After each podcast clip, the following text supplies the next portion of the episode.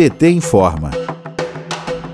O ministro do Supremo Tribunal Federal, Ricardo Lewandowski, negou o pedido da Agência Nacional de Vigilância Sanitária, a Anvisa, para suspender o prazo dado pela Corte de 30 dias sobre uma decisão do pedido de aprovação da vacina Sputnik V, feito pelo governo do Maranhão. Apesar da vacina ser utilizada em mais de 60 países e ter a aprovação de diversas agências reguladoras internacionais, a Anvisa continua com exigências e obstáculos burocráticos. Na última sexta-feira, quinta-feira, 23 de abril, o governo Bolsonaro entrou com recurso no STF contra a liminar concedida por Lewandowski, permitindo ao Maranhão aplicar a vacina depois do dia 28. A liminar é uma ordem judicial provisória. No mesmo dia, a Procuradoria-Geral do Estado da Bahia registrou na Anvisa uma carta do Ministério da Saúde da Rússia com dados técnicos sobre o uso da vacina e os resultados do estudo preliminar argentino. Vários países da América Latina estão utilizando o imunizante Além da Argentina, o Paraguai, a Bolívia, o México e a Venezuela já fazem uso desta vacina. A Hungria e a Turquia também já aprovaram o uso. O governador do Piauí e presidente do consórcio Nordeste, Wellington Dias, lamenta a demora.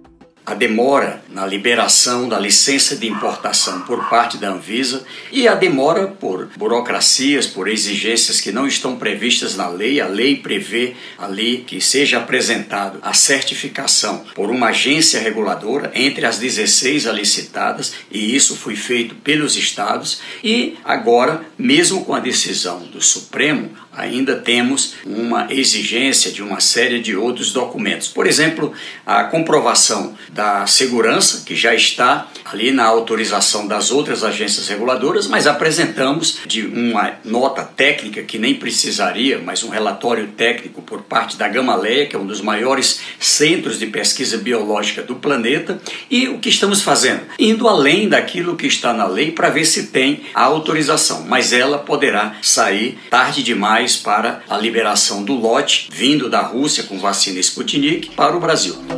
O secretário executivo do consórcio, Carlos Gabas, informou que uma equipe esteve em Moscou, capital da Rússia, para finalizar os contratos de compra da vacina e já deixou pronta a logística de transporte e distribuição para os estados do Brasil que compraram este imunizante.